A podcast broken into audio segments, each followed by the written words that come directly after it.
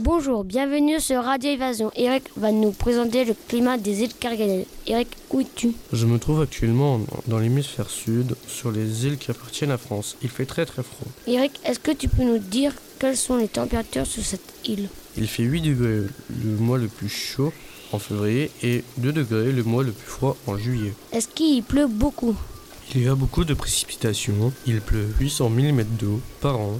L'hiver de juin à septembre, il y a de la pluie et de la neige. L'été, entre décembre et mars, il pleut autant, mais il n'y a pas de neige.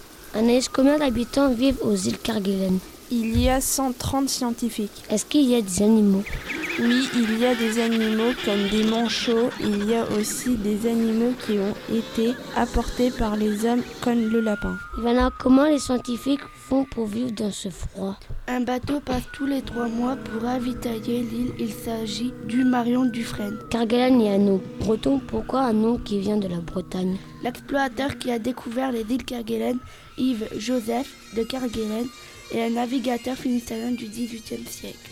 Merci Eric et Anaïs, Ivana pour toutes ces informations.